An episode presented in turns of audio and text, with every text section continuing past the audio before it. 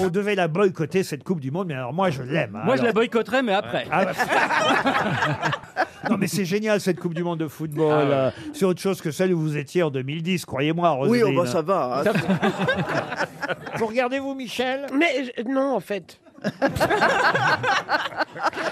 Vous regardez pas vous Bellamy, il y a que la musique qui compte. hein. Ah si, si, si, je regarde, je regarde, j'ai regardé Mbappé, j'ai regardé euh, Grisou, tout ça, non, non. Grisou, ah, vous connaissez Giroud, euh, tout ça, non, j'ai trouvé Olivier ça Giroud, formidable. euh, Moi, ce qui me fascine surtout, c'est la psychologie.